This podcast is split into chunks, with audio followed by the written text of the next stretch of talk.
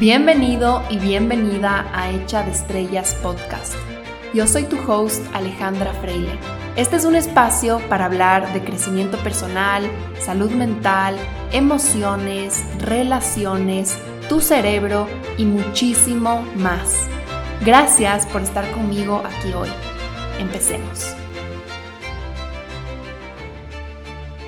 Hola, hola, ¿cómo están? Bienvenidos a un nuevo episodio de mi podcast.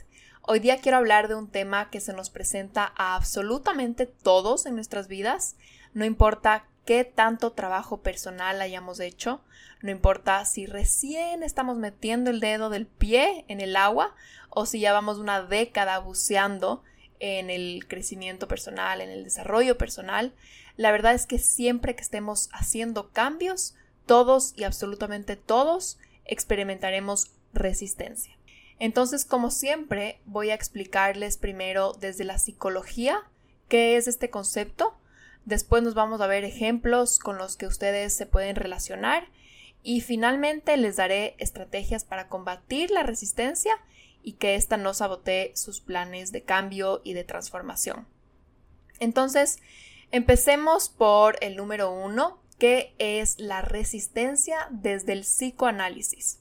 Este término se utiliza en la psicología clínica para hacer referencia a cualquier conducta o actitud de rechazo, objeción o bloqueo frente al tratamiento. Es como nació este término, era estrictamente utilizado para un tratamiento psicológico. El término fue originalmente creado por Sigmund Freud en el año 1885 y sobre esa base fue ampliamente desarrollado y replanteado por los primeros psicoanalistas, hasta que en el año 1937 Joseph Breuer lo definió como, aquí voy a hacer una cita textual, aquella fuerza que defiende por todos los medios contra la curación, y a toda costa quiere aferrarse a la enfermedad y al padecimiento. Entonces bastante fuerte, ¿no? Lo que significaba en esa época la resistencia. Estar totalmente aferrado a la enfermedad y defenderse en contra de la curación.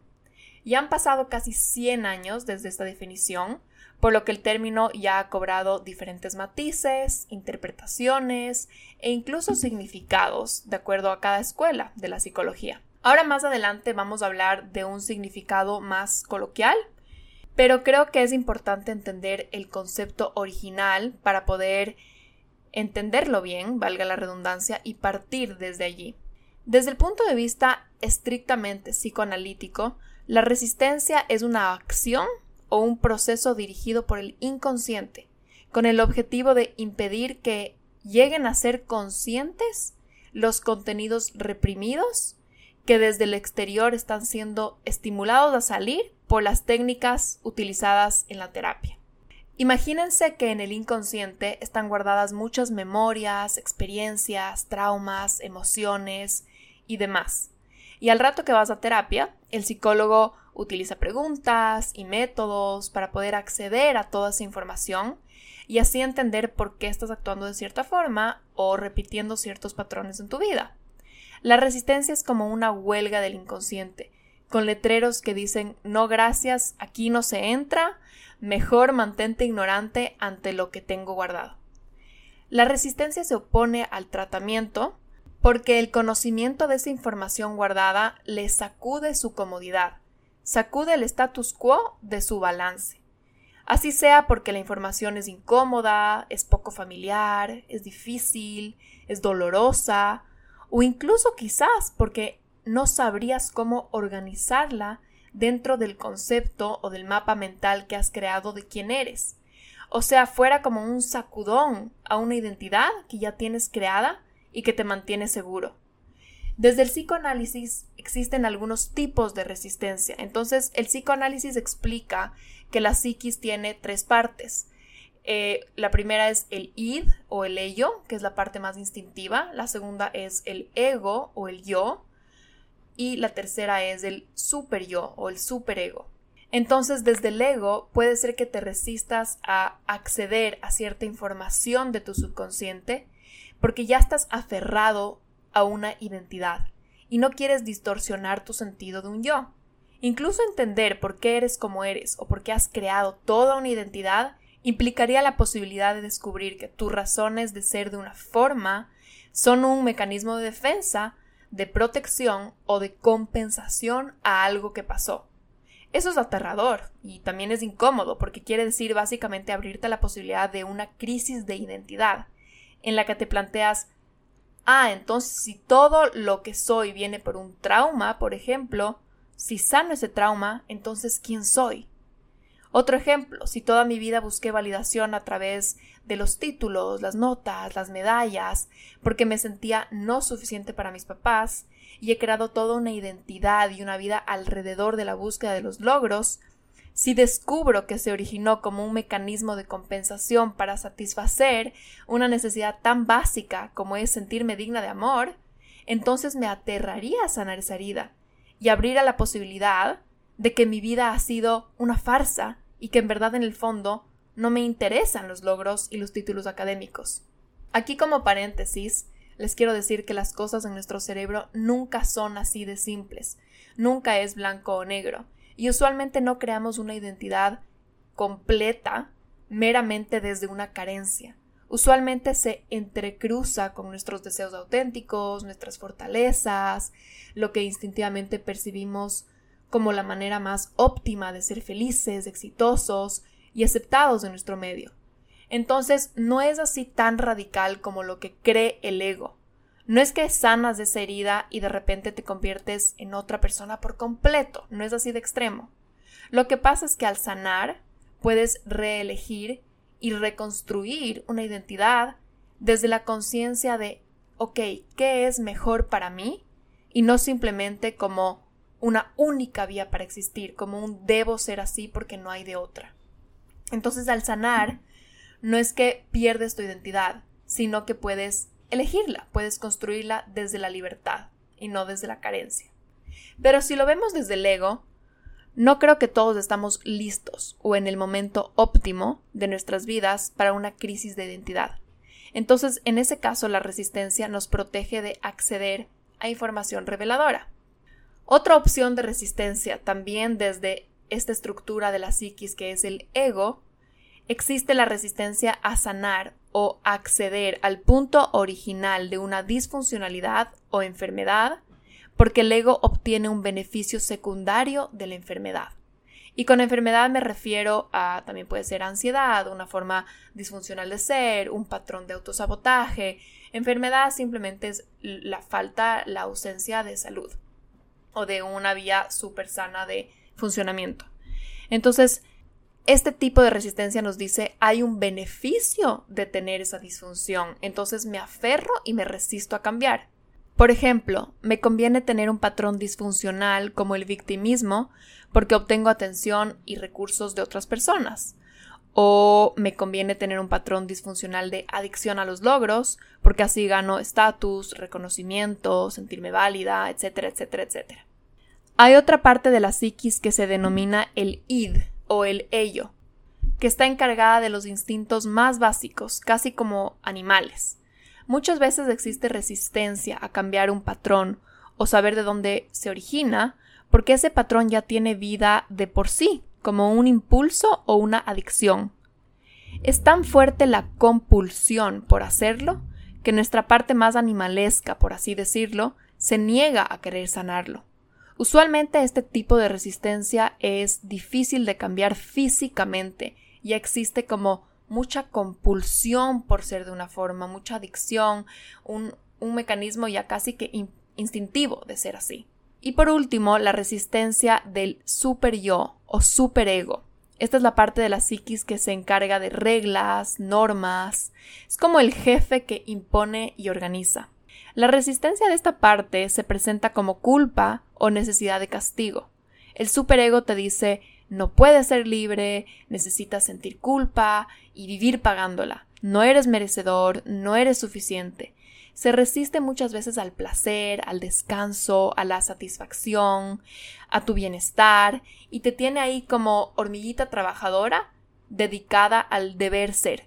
Debería estar trabajando, debería hacer más, Deber, deber, deber y tengo que, tengo que, tengo que. Entonces, ahora que entendemos la teoría original, podemos pasar a hablar de un significado más cotidiano.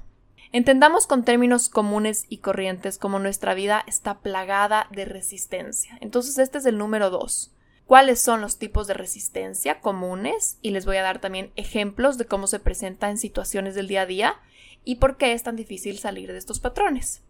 Mi manera más básica de explicar es que la resistencia es miedo.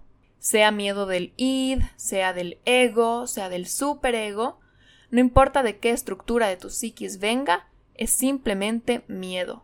¿Y miedo a qué? Miedo al cambio. El miedo existe para protegerte del peligro. Esa es su función básica, evolutiva, y es la razón fundamental por la que todos los animales sienten miedo. Entonces, al sentir resistencia a algo, significa que tu cerebro ha percibido una posible amenaza y te quiere proteger de ese peligro, de ese potencial peligro. La resistencia es miedo a salir de la zona de confort, porque no sabes que hay más allá del perímetro. Y como no has estado más allá todavía, no puedes poner una balanza si vale la pena o no aventurarte esos extrametritos fuera de tu cotidianidad.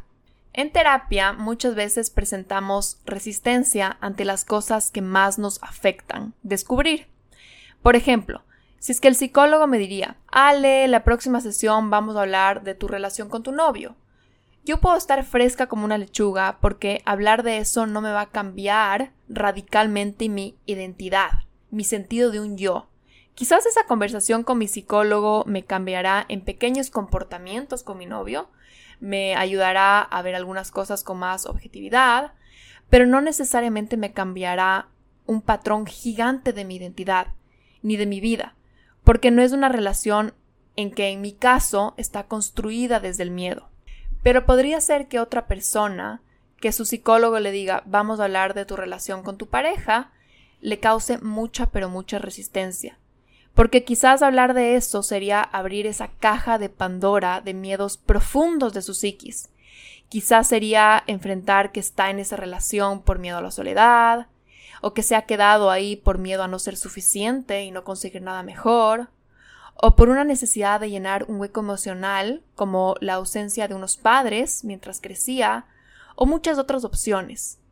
Trabajar en esa relación Potencialmente sería sanar heridas primarias que están plasmándose en muchos ámbitos de su vida y se están manifestando no solo en su relación de pareja, sino en su relación laboral, en su autoestima, en cómo se viste, en su relación con su cuerpo y en muchas cosas más.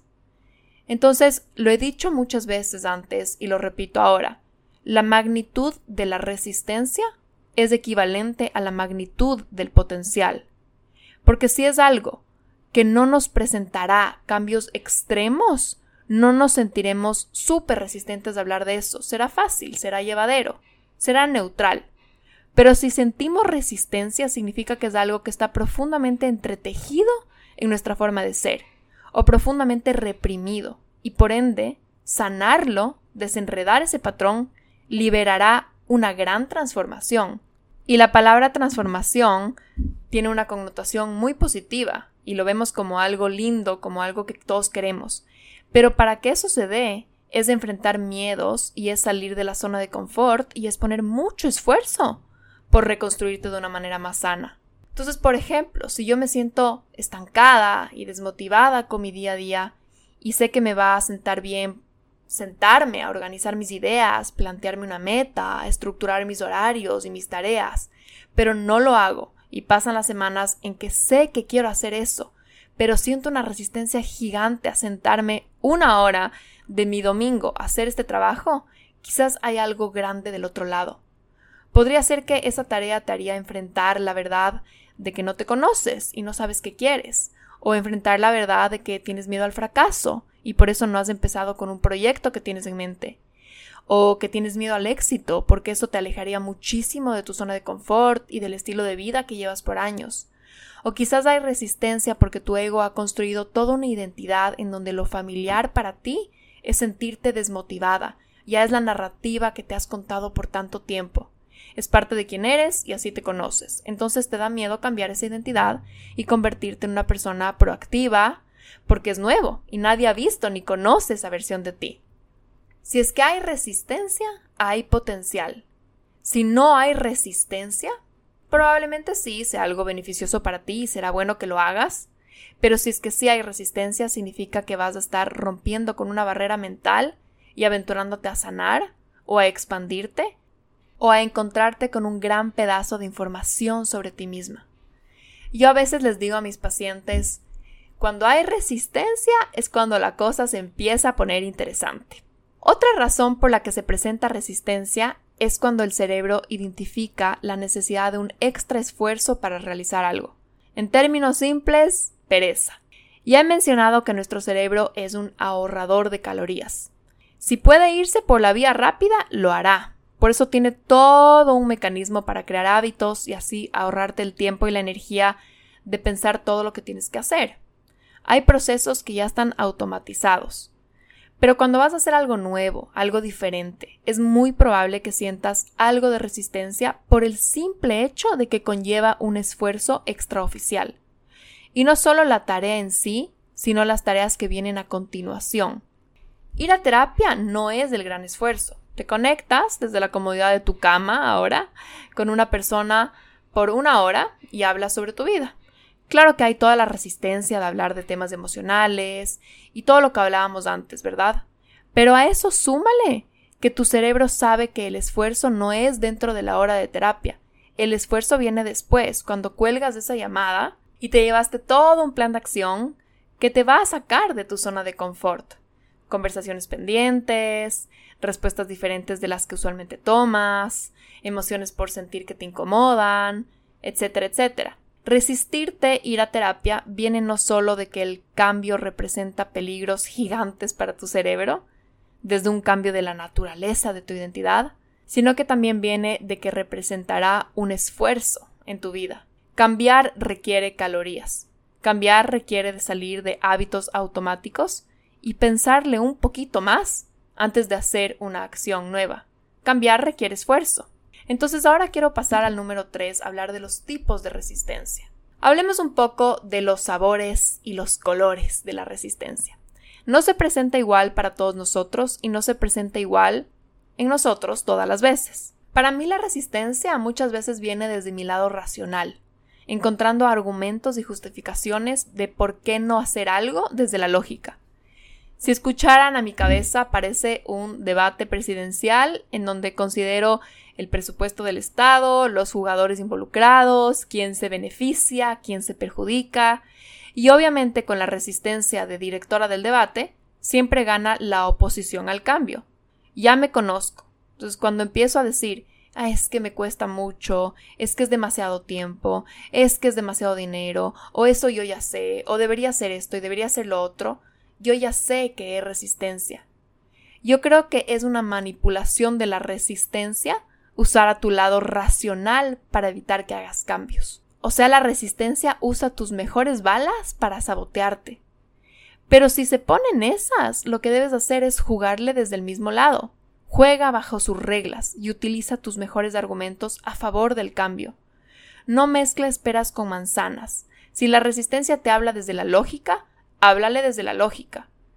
Todos los lados tienen argumentos inteligentes. El problema está cuando la resistencia presenta una lista más larga o más elaborada de argumentos, porque tu ilusión o tu motivación no han traído su deber completo. Entonces, como les decía, este tipo de resistencia es súper familiar para mí. Mi lado lógico racional, siempre oponiéndose al cambio con un montón de argumentos elaborados de por qué no debería hacer eso y siempre viene ese lado lógico que hace sentido. Pero lo que les digo es esto de que usen la lógica a cambio, dándose ustedes, encontrando argumentos de por qué el cambio sí es beneficioso también y por qué sí existen varios caminos que no son peligrosos para hacerlo.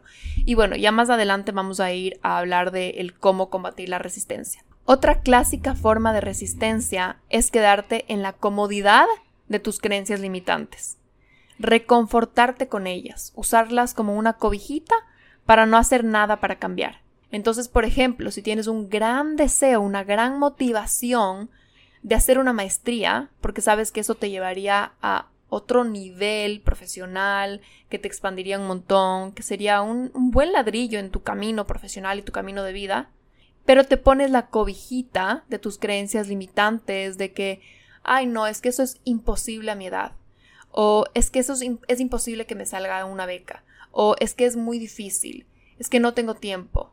O, por ejemplo, si tienes el gran deseo la gran ilusión de tener una pareja, pero te pones la cobijita de que no es que no soy suficiente, no es que no soy digna de amor, no es que nadie me va a querer, entonces te cobijas de salir de tu zona de confort. Y me refiero a la cobija porque eso te mantiene ahí, en ese útero calientito de no esfuerzo. ¿Qué pasa si te quitas la cobija? Te toca salir al mundo, te toca moverte, aplicar, ser proactiva, conocer gente, te toca salir de tu zona de confort. Te toca desmentir creencias que viven arraigadas en ti para evitar que cambies. Y suena paradójico, pero algunas creencias limitantes nos benefician y nos quieren proteger del peligro. Pero hay que recordar que sentir miedo no es equivalente a que exista peligro. Sentir miedo está bien, el problema es creerte lo que el miedo te dice. Porque lo más probable es que ese peligro sea solo una simulación de tu cabeza quizás por tu pasado, quizás por lo que viste en tu entorno, quizás por heridas de tu infancia, quizás porque es poco familiar para ti, pero no es una realidad objetiva. Hay que ver y saber sujetar la visión de una vida más allá del miedo, una vida más allá de esos peligros que nos hemos planteado como si fueran una realidad.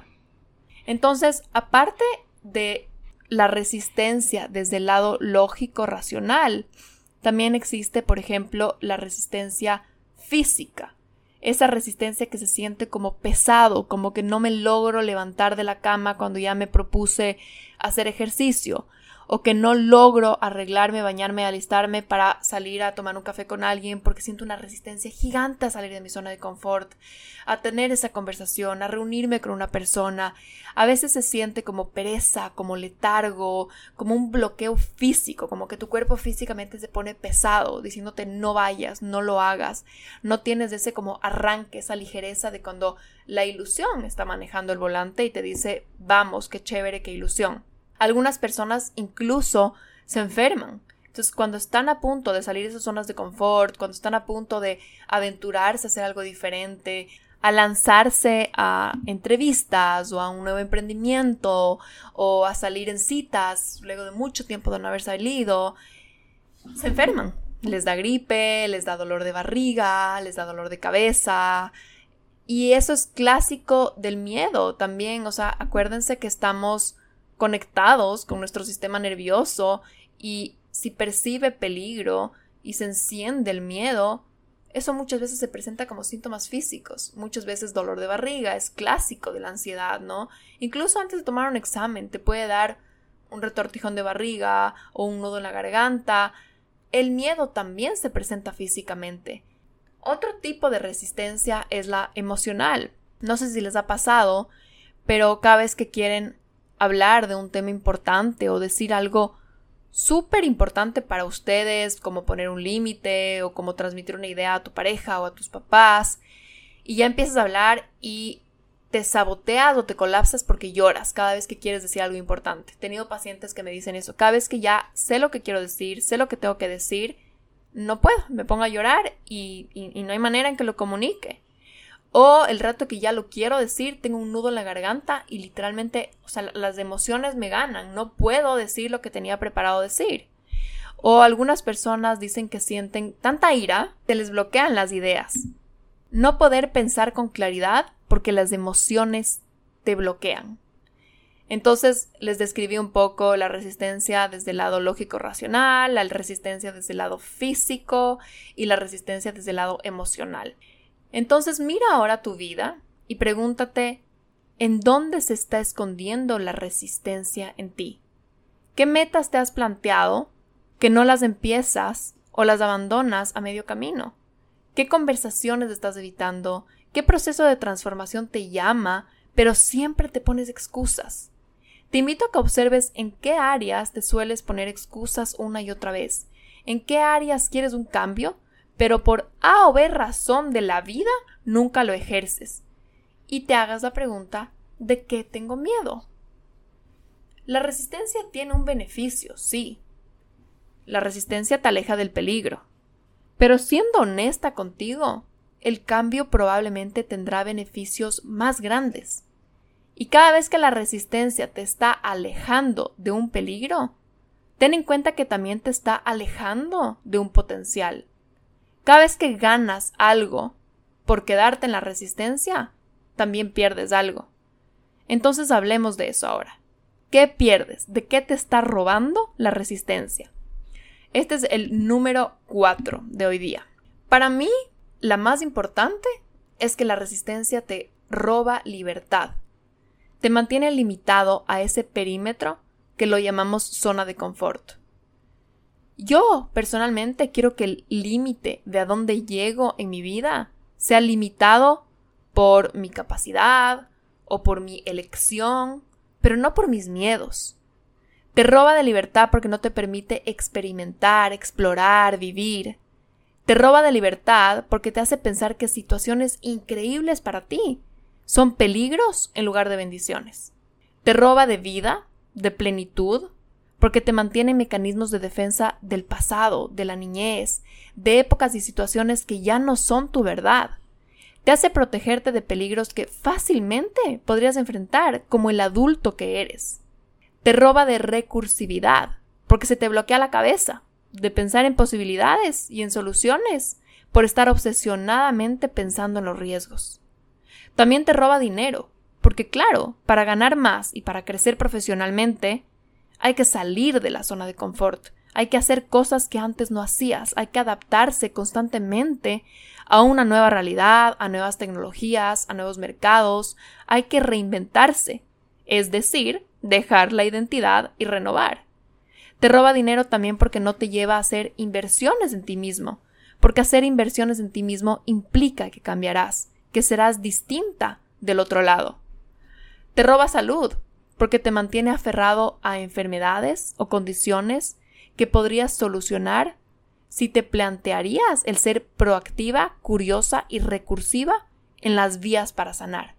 Con la resistencia no buscas todas las vías para sanar porque te da miedo. Y por lo que decíamos, quizás esa enfermedad, quizás esa condición, y es una narrativa que te la has contado por tanto tiempo, que te da miedo conocerte a ti sin ella. También te roba relaciones profundas. La resistencia se presenta tantas veces como orgullo, con ego, a querer tener la razón, con cerrarte emocionalmente, con no mostrar tu vulnerabilidad, con no poder ceder, con miedo a conocer nuevas personas, con miedo a soltar resentimientos del pasado, con no poder perdonar, con mecanismos de protección que te alejan de sentir los deseos de tu corazón. Entonces piensa ahora en ti, en ti, en tu caso específico, la resistencia que tú sientes o que tienes en tu vida de qué te está robando. Y por último, el número 5 de hoy, cómo combatir la resistencia. Les voy a dar algunos puntos. El número 1, te tienes que preguntar de qué tengo miedo. Cuando suene tu despertador todas las mañanas, pero no logras levantarte de la cama una y otra vez y está esa pereza ahí. O cuando dices, sí, está en mis pendientes, actualizar mi CV, mi currículum y mandarlo a estas vacantes que he visto o cuando tienes una conversación pendiente con alguien de un tema que es importante para ti comunicarle, pero no logras hacerlo y no logras hacerlo y no logras hacerlo y nunca hay el momento correcto y es que nunca encuentras la ocasión o es que siempre estás muy ocupado, ok, pon sobre la mesa, ¿esto es resistencia? Y la pregunta que te tienes que hacer es, ¿de qué tengo miedo? ¿De qué tengo miedo? ¿De qué me estoy resistiendo? ¿Por qué me da miedo este cambio? ¿Qué significaría si yo sí me levanto en las mañanas cuando suena mi despertador y le doy con toda esa rutina que tenía programada, que quiero hacerla? ¿Qué pasaría si sí actualizo mi CV y lo mando a esas vacantes? ¿Qué pasaría si cojo el teléfono y llamo ¿Qué pasaría si le cito a una persona y le digo necesito hablar contigo y tengo esto importante que decirte?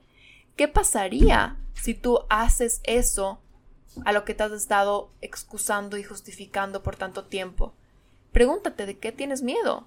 ¿Qué hay del otro lado? ¿Cuál es el potencial al que te estás resistiendo? Y yo sé que a veces no es fácil acceder a la raíz de dónde está el miedo inicial.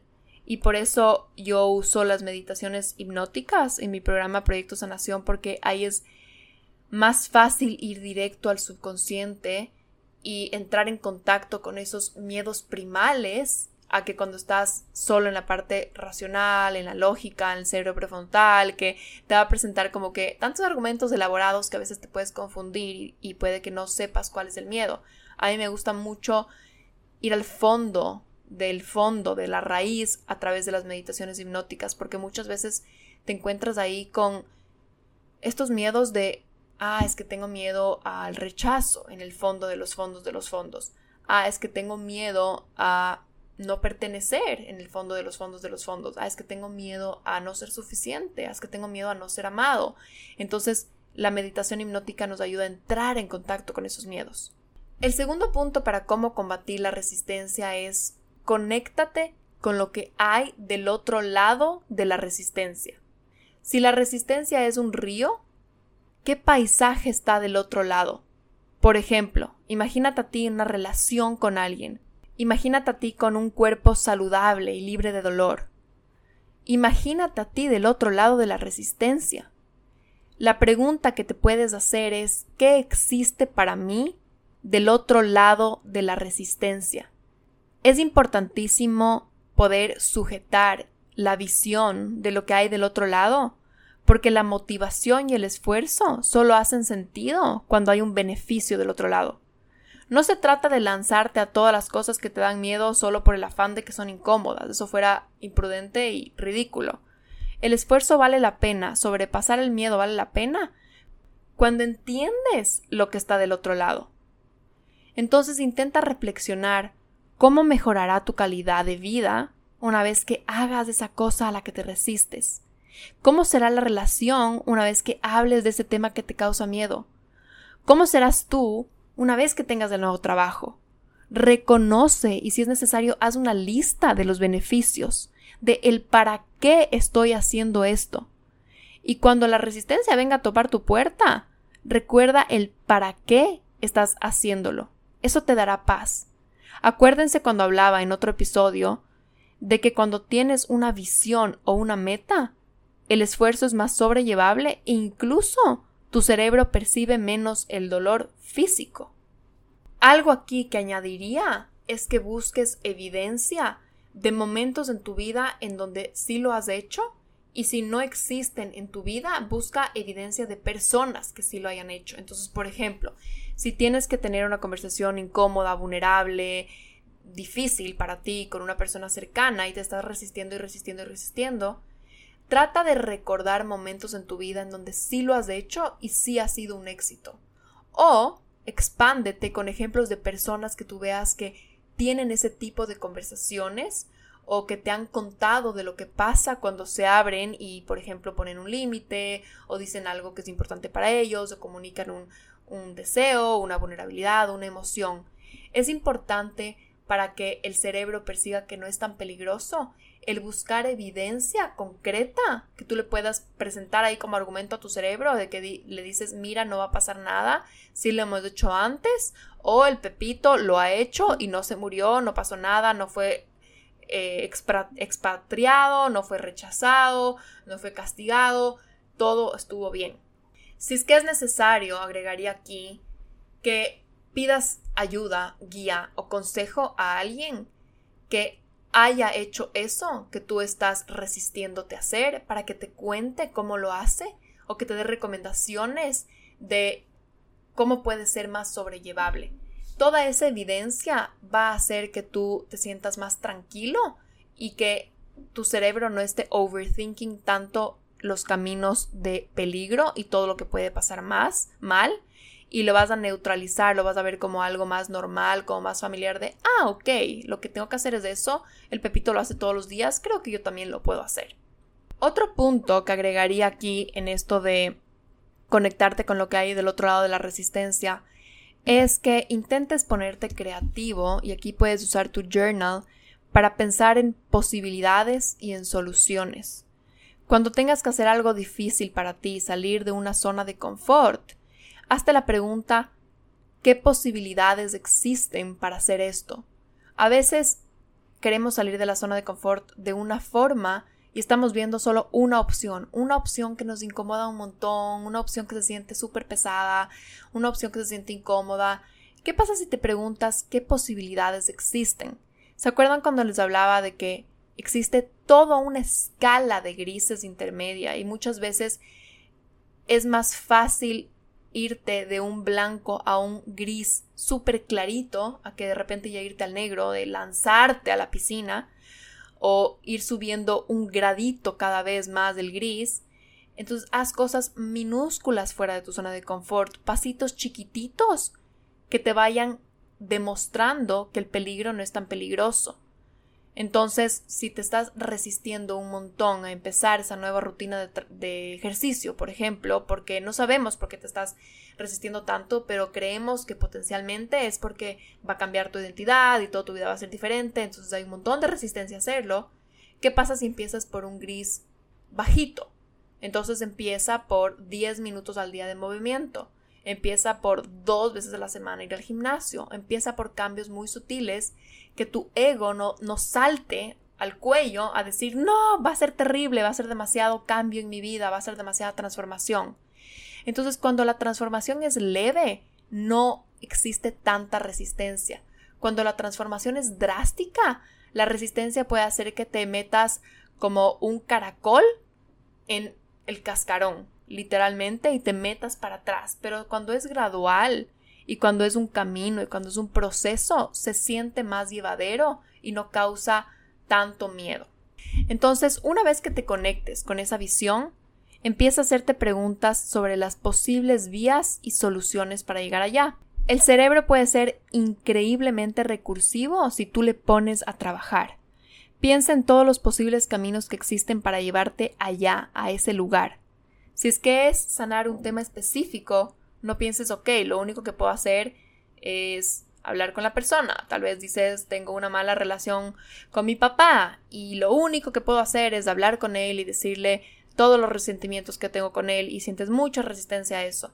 Sé más recursivo y planteate qué posibles vías existen para sanar este resentimiento que yo tengo y quizás ahí se te ocurra, ah, bueno, puede ser a través de escribir, puede ser a través de escribir cartas que nunca le entregue, puede ser a través de contarle a una tercera persona lo que siento por mi papá, puede ser a través de ir a terapia, puede ser a través de diferentes tipos de ejercicios que no son el más radical, el más miedoso de ir y enfrentarte a la persona.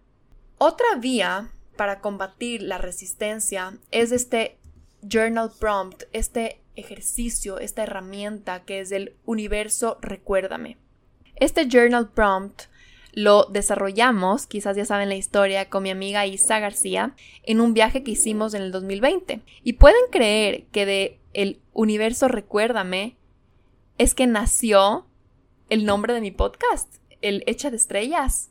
Yo estaba haciendo journaling una noche, tratando de reconocer en mí la valentía para salir de mi zona de confort y hacer cosas que nunca antes había hecho. Entonces empecé a pedir a Dios que me recuerde que eso ya vive en mí, que me recuerde que yo sé cómo se hace, que me recuerde que tengo los recursos, que me recuerde que tengo las capacidades en mi interior y que soy mucho más que mis miedos. Entonces empecé a escribir Dios, recuérdame que tengo la capacidad de hacer X, Y, Z. Dios, recuérdame cómo se siente hacer este reto que quiero hacer. Dios, recuérdame cómo se siente la seguridad en mí misma para este tema. Dios, recuérdame cómo se siente la confianza en mí misma. Dios, recuérdame cómo se siente la gracia para sobrellevar este tema y así sucesivamente. Y luego lo llevé a pedir a Dios que me recuerde de qué estoy hecha, que me recuerde mi verdadera esencia. Y entre frases y frases nació el hecha de estrellas y me encantó porque me puso a pensar que es una frase muy representativa de todos, de en el fondo de los fondos, de qué estamos hechos todos, todos, todos, cuál es nuestra verdadera y última esencia, esa, esa pureza que tenemos en el fondo, mucho más anterior, mucho más trascendental que esas capas de miedos que se nos forman encima. Entonces luego la siguiente mañana hablando con la Isa, la convertimos en esta potente herramienta justamente para conectarte con tu esencia más profunda, esa parte de ti o de tu alma previo al condicionamiento. Entonces, cuando tú estés sintiendo resistencia a hacer algo que quieres hacer, utiliza este journal prompt. Universo, recuérdame cómo se siente y lo que sea que tú estás queriendo hacer. Entonces puedes empezar con la seguridad para hacer esto ¿Cómo se siente tener un cuerpo saludable? Universo, recuérdame cómo se siente sanar mi digestión. Universo, recuérdame cómo se siente tener un cuerpo vital, lleno de energía. Universo, recuérdame cómo se siente tener relaciones sanas y nutritivas con mis papás. Universo, recuérdame cómo se siente ser exitosa y saber guiar a cientos de personas. Recuérdame cómo se siente sentirme segura y confiada de mi voz, etcétera, etcétera. Y la cuarta herramienta que les quiero dejar hoy para atravesar la resistencia cuando están saliendo de la zona de confort es sujetar y regular al sistema nervioso. No puedo enfatizar suficiente la importancia de regular al sistema nervioso cuando estén actuando a pesar de la resistencia. Si sientes resistencia significa que tu sistema nervioso simpático estará encendido, estará en fight or flight, en correr o pelear, listo para el rato que se presente el peligro. Es decir, estarás en modo pelos de punta. Esto no es agradable y te hará de la experiencia una experiencia llena de ansiedad, llena de ganas de botar la toalla, de querer volver a cobijarte en la zona de confort. Cada uno de nosotros tiene calibrado su sistema nervioso desde las experiencias amenazadoras que tuvo en su infancia y también desde un componente genético. Hay un rasgo de la personalidad llamado el neuroticismo, que algunos lo tenemos más alto y otros más bajo. Las personas con puntuaciones altas de neuroticismo suelen ser personas que se preocupan constantemente, tienen un sistema nervioso sobrereactivo, son más propensas a la ansiedad y usualmente tienden a ser realistas o pesimistas como por si acaso. Eso no te hace ser una persona disfuncional, eso te hace una persona que probablemente pensó ya de antemano todo lo que puede salir mal y se preparó. Pero quizás sí te roba de felicidad, de tranquilidad, de bienestar, de poder disfrutar de la vida. No se puede cambiar del todo un rasgo de la personalidad, pero sí se lo puede trabajar para que seas más balanceado. Entonces lo que hay que hacer es recalibrar al sistema nervioso para enseñarle que está a salvo tu nueva normalidad hay que enseñarle que esa es tu nueva normalidad y no es un lugar desconocido lleno de peligros. Como si es que ustedes han visto Lion King, ¿se acuerdan que cuando ya hay los pinchos donde están las hienas, eso ya es como fuera del reino de lo seguro, de la zona de confort, donde todo funciona bien. Entonces, si tú te quieres ir a esa zona oscura, te va a dar un montón de miedo y un montón de ansiedad. Entonces lo que hay que hacer es dar esos pasitos a la zona oscura mientras simultáneamente vas incluyendo estrategias que le demuestran y le enseñan físicamente a, tu sistema nervioso de que está a salvo. Entonces vas como muy, muy, muy equipado para que no sea peligroso y así como que la luz del reino se va expandiendo y expandiendo y expandiendo y tu zona de confort se va haciendo más grande. Entonces, ¿cómo se hace esto? Comunicándole al cuerpo de que estás a salvo. Personas con neuroticismo más alto necesitarán más contención, más información constante y frecuente de que están a salvo. Tal vez no una vez, sino diez al día. Si es que es necesario, está bien, hay que hacerlo. Una de las más utilizadas, que más funciona para regular el sistema nervioso simpático, es la respiración consciente. Creo que les he enseñado antes, pero bueno, lo voy a repetir aquí. La respiración de inhalación en cuatro tiempos y de exhalación en seis u ocho tiempos de una manera prolongada, es decir, tres minutos, cinco minutos, diez minutos, lo que hace es que regula a tu sistema nervioso porque le enciende al nervio vago, que es el principal actor del sistema nervioso parasimpático, que es el que te comunica que estás a salvo, que puedes digerir, que puedes descansar. Esta respiración prolongada y consciente le enciende al nervio vago, le dice todo está bien, porque obviamente si tú estarías en peligro de muerte, no, podrías estar respirando profundamente por 10 minutos seguidos, por ejemplo. Entonces el hecho de que estés haciendo esa respiración a tu cuerpo le comunica debo estar a salvo. Probablemente no estoy corriendo del león que me quiere comer si estoy respirando tan profundamente. Esa respiración parece obvio, parece simple, pero te va a ayudar a sujetar la ansiedad en el proceso incómodo. Entonces, da un pasito más cerca del peligro, fuera de tu zona de confort, mientras simultáneamente vas haciendo este tipo de respiración que le recalibra tu sistema nervioso y le dice, estás a salvo, esta es tu nueva normalidad. Esto se utiliza mucho, por ejemplo, en el tratamiento de fobias. Si tienes fobia a las arañas, la recomendación no es que te expongas a la tarántula más grande ahorita y que te dé ataque de pánico o algo así, porque tal vez incluso eso va a ser más retraumatizante para ti. La recomendación es que vayas de menos a más. Primero puedes ver tal vez una foto de una mini araña en internet. Después puedes imaginarte a una araña encima tuyo. Y así sucesivamente te vas acercando y acercando, acercando, mientras simultáneamente vas utilizando tus ejercicios de relajación. Entonces, si es que tú ya puedes ver una foto de una araña y respirar y respirar y sentirte tranquilo y decir, ok, la ansiedad ya bajó, puedes pasar a la siguiente gradita. Si ya puedes ver una araña cerca tuyo y respirar y dejar que la ansiedad pase y que se sienta como una nueva normalidad, puedes subir a la siguiente gradita. Y así sucesivamente. Esto se llama la desensibilización sistemática. Lo mismo vamos a hacer con la resistencia en otros planos de la vida. Acuérdense la escala de grises. Vas subiendo la escala de grises mientras vas regulando simultáneamente tu sistema nervioso. Otras prácticas que ayudan más allá de la respiración es el contacto físico humano, el tacto físico. Tenemos un cerebro que está muy, muy programado para la adaptación social porque somos animales de manada nos gusta estar en contacto, nos gusta estar en comunidad porque es mejor para nuestra supervivencia. El tacto físico hace que tú te sientas a salvo y lo que se ha encontrado es que un tacto físico prolongado por más de unos cuantos segundos, por ejemplo, un abrazo que es sujetado por más de 6 segundos, ya libera una hormona que se llama oxitocina, que es la hormona del apego, y de que te sientas como acogido, como nutrido por una mamá. Entonces, el, tacto físico lo que hace es eso, va a liberar oxitocina, también va a liberar endorfinas, eh, un poco de dopamina, serotonina, todo lo que te va a hacer sentir más tranquilo, más en calma, más feliz, más acogido.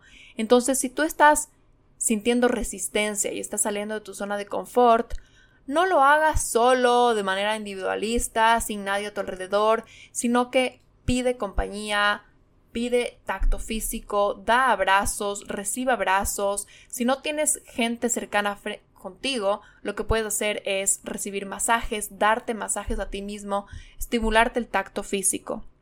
Incluso se ha demostrado que el tacto físico con mascotas, con animales, también tiene un efecto similar al tacto de humanos. Entonces eso también puedes hacer. Mimarle a tu mascotita mientras estás saliendo de tu zona de confort, ella te va a ayudar a que tú te sientas más tranquilo y más seguro y en menos peligro de muerte. Otro punto que agregaría para salir de tu zona de confort y regular a tu sistema nervioso es el, apoyo de una comunidad. Me acuerdo que cuando yo estaba en la universidad, tenía una profesora que era una crack de neurofisiología y ella nos demostraba eh, scans cerebrales, por ejemplo, de cuando tú estás sintiendo felicidad, se, se enciende en ciertos lugares de tu cerebro y si tú compartes esa felicidad con alguien, o sea, le cuentas a alguien y alguien comparte tu felicidad contigo, a esa persona también se le encendían esos mismos lugares de felicidad. Entonces era un poco como que la frase, la, la felicidad se multiplica, se suma. No es que yo te cuento lo que me pasó, que me hizo feliz y te doy un poco de mi felicidad y yo me quedo con menos, sino que los dos tienen la misma felicidad. En cambio, algo súper interesante de estos descansos cerebrales es que si yo tengo un gran peso o una gran tristeza o un gran estrés y lo cuento a alguien, se bajan en mi cerebro los indicadores de la, de la emoción negativa. Entonces eh, se decía la frase, la felicidad se multiplica y el dolor se divide. Es súper lindo esto porque nos demuestra que es más llevadero salir de nuestra zona de confort, hacer cosas incómodas, eh, hacer cosas difíciles cuando lo compartimos con alguien y también compartir las ganancias, los éxitos, lo positivo de, este camino, hace que se multipliquen esos beneficios, esas ganancias en, en, el compartirlo con alguien.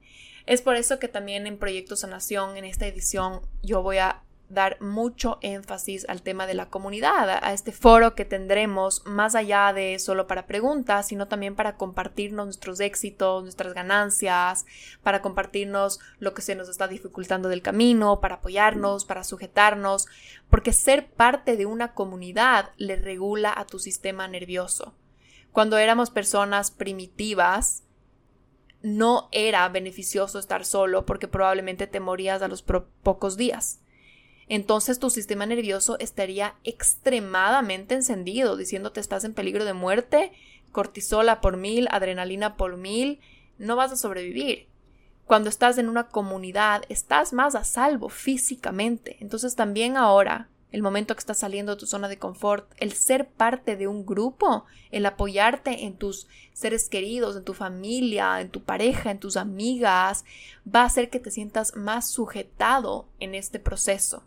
Si tú no cuentas con una red de apoyo, yo te recomiendo que busques quizás un grupo de apoyo que existe en ciertos grupos de terapia grupal, en ciertos grupos de coaching, en ciertos eh, foros extracurriculares, actividades como club de lectura, de arte, de deportes, que trates de incluir en tu vida grupos, grupos sociales. Va a ser muy importante para tu bienestar y para que no te sientas en estrés y en ansiedad eh, ante cualquier situación que tengas en la vida, más allá de, de salir de zona de confort, ¿verdad?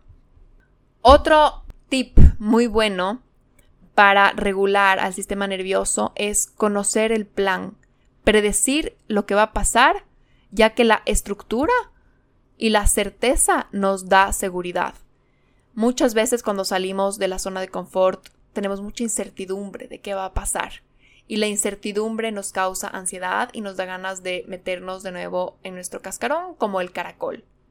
Pero en verdad, si usamos nuestra inteligencia, nuestra creatividad y tratamos de imaginarnos en nuestra cabeza lo que va a pasar y cómo va a ser y hacemos un play de, ok, lo que creo que va a pasar objetivamente es esto y lo otro y después va a venir esto y después la persona me va a decir tal y después etcétera, etcétera, etcétera, si tú puedes predecir lo que va a pasar, te va a dar tranquilidad. Muchas veces esto hacemos en la terapia. Si una persona quiere hacer algo que le incomoda, quiere salir de su zona de confort, hablamos de cómo va a ser, de qué va a pasar, de qué creemos que va a pasar. Y este camino ya jugado en la cabeza hace que se vuelva más familiar, hace que se neutralice y que no se sienta tanto como esos picos oscuros llenos de llenas que vemos en Lion King, ¿verdad? Haz un plan y adhiérete al plan. Un plan con paso a paso también te va a dar estructura y te va a dar seguridad. Es como los niños, ya lo he repetido un montón de veces. A los niños les da seguridad tener una rutina, saber qué va a pasar, saber que todas las noches a las 6 de la tarde les bañan y les dan comida y se van a dormir y antes de dormir les cuentan un cuento y la siguiente mañana está la mamá ahí y les levanta esas cositas tan simples que un niño puede predecir le dan mucha seguridad de su mundo. Entonces tenemos que hacer lo mismo con nosotros, equiparnos a nosotros mismos con los factores que nos van a dar seguridad. Entonces, si tú haces un plan de voy a empezar a hacer ejercicio, dite, ok, a tal hora me voy a levantar, me voy a poner esta ropa, me voy a ir a este lugar. Entonces, si nunca he ido a ese lugar antes, tal vez sea una buena idea ir a visitarlo antes, una tarde que no voy a hacer ejercicio, simplemente para ver dónde están las cosas, cómo funciona, si tengo que entrar con una tarjeta, si tengo que vestirme en un vestidor, dónde voy a dejar mis pertenencias Conocer el ambiente de antemano va a hacer que yo me sienta más seguro el momento que tenga que salir de mi zona de confort. Es por eso que para las personas que tienen ansiedad social, por ejemplo, se les recomienda que si es que ellos se van a ver con una persona, digamos una cita a tomar un café con una persona y les causa cierto grado de ansiedad social, la recomendación es que tú propongas a dónde ir y vayas a un lugar al que ya conoces, en donde ya has tomado un café, en donde ya sabes exactamente cómo llegar, cómo sabe el café, quién es el mesero, porque van a haber menos estímulos que te van a decir peligro, peligro, peligro, y ya es algo, es tu zona de confort, y el único estímulo nuevo es la persona que está frente a ti tomando el café. Entonces trata de tener todo un plan y anda familiarizándote con ciertos factores de ese plan para que no todo sea nuevo. Eso también va a ayudar a regular a tu sistema nervioso. Otra recomendación es el placer y la diversión en tu día a día. Bailar, hacer cosas que a ti te causen diversión, que a ti te causen disfrute, va a hacer que literalmente le sacudas a ese estrés. El sentido del humor es una cosa tan mágica que cuando tú te ríes, haces chistes incluso de las cosas que te causan miedo, que te causan incertidumbre, que te causan inseguridad, le cuentas a alguien y encuentran, le encuentran con humor. A veces incluso en la terapia me pasa con mis pacientes que nos reímos de las cosas y eso le vuelve mucho más ligero, no es tan pesado, no es tan como peligro de muerte, todo este trabajo que tengo que hacer y salir de la zona de confort, sino se vuelve mucho más ligero. Incluso yo a veces les pregunto cómo podemos hacer que esto sea más ligero, más divertido, más placentero, más llevadero para ti. No tiene que ser feo salir de la zona de confort. Puede ser súper chévere, puede ser súper divertido, puede ser súper emocionante, puede ser estimulante si es que tú lo decoras de esa manera. Si tú quieres hacer algo que es incomodísimo para ti, pregúntate cómo puedo hacer de esto más divertido y más ligero. Si tienes que actualizar tu CV para mandarlo a todas esas vacantes de trabajo que te interesan, ¿cómo puedes hacer de ese proceso más divertido, más ligero? Tal vez Dile a una amiga, reunámonos a hacer eso, vámonos a una cafetería chévere, tomémonos una bebida deliciosa, eh, pongamos música, hagámoslo juntas y después podemos contarnos los chismes de nuestras vidas, una vez que ya lo hayamos hecho, ya suena como un plan, ya es algo que sí quiero hacer, versus decir, tengo que estar una hora frente a la compu estresada haciendo algo aburrido. Otro tema que ya les he mencionado en muchos episodios y ayuda a regular el sistema nervioso es la naturaleza. El contacto con la naturaleza es magníficamente sanador. Recibir luz solar es algo espectacular no solo para tu salud, sino también para tu sistema nervioso. El contacto piel a piel con la naturaleza va a regular esto de los radicales libres en tu cuerpo que son agentes que están por ahí un poco volátiles, que tienen mucho que ver con el exceso de cortisol, con el exceso de adrenalina. La naturaleza regula procesos internos sin que nos demos cuenta, nos está curando, es magnífica. Y además del simple hecho de alejarte de la ciudad, de la bulla, del tráfico, de la polución y estar en un lugar en donde te conectas con la naturaleza, ya de por sí te va a transmitir mucha paz, mucha calma, energía. Es como un lavado a todo el estrés del día a día. Y por último, dormir más. Dormir poco hace que tu sistema nervioso esté más encendido o más estimulado o más sobrereactivo, se podría decir, de lo usual. Si tú tienes una noche en que no duermes bien, el siguiente día tu sistema nervioso está más sensible a potenciales peligros. Y a esto le agregaría que incluyas una práctica de meditación. Quizás en la noche existe esta aplicación que se llama Calm, que tú puedes poner ahí meditaciones de 3 minutos, 5 minutos, 7 minutos, 20, 30, 40, lo que tú quieras. Y son sobre todo dirigidas a bajar la ansiedad, a calmarte, a olvidarte del estrés del día yo recomiendo mucho que si tú eres una persona nerviosa, ansiosa, te está costando mucho salir de tu zona de confort, intentes adoptar una práctica de meditación en la noche, antes de dormir, ponte un ratito tus audífonos, apaga las luces, evita pantallas y intenta, no sé, unos siete minutos de una meditación guiada que te van a guiar a respirar, que te van a guiar a visualizar ciertas cosas. va a ayudar a que tu sistema nervioso baje, se calme y que tú tengas un sueño más profundo, más reparador. Por último, el último punto que no me quiero olvidar de decir es que evites estimulantes y estresores innecesarios. Cuando tú estás expandiendo tu sistema nervioso, cuando estás queriendo que se recalibre a una nueva normalidad, y entonces lo que tienes que hacer es demostrarle que estás a salvo, demostrarle que estás tranquila, demostrarle que no hay peligro. Es un poco contraindicatorio estarle metiendo estresores, estimulantes, cafeína, azúcar, cualquier tipo de estimulante que lo que hace es que le enciende, le pone en la acción. Entonces evita ese tipo de estimulantes y estresores innecesarios. Yo a veces me he dado cuenta que en momentos en que mi sistema nervioso está un poco más encendido, más sensible de lo usual. Incluso el ruido muy alto me estresa, me, es como que me altera. Acá en Bali hay un montón de motos y a veces yo estoy en la calle y me pasan unas motos, han visto de esas que tienen los motores como que suenan como un tractor, no sé, como una cosa súper, súper alta.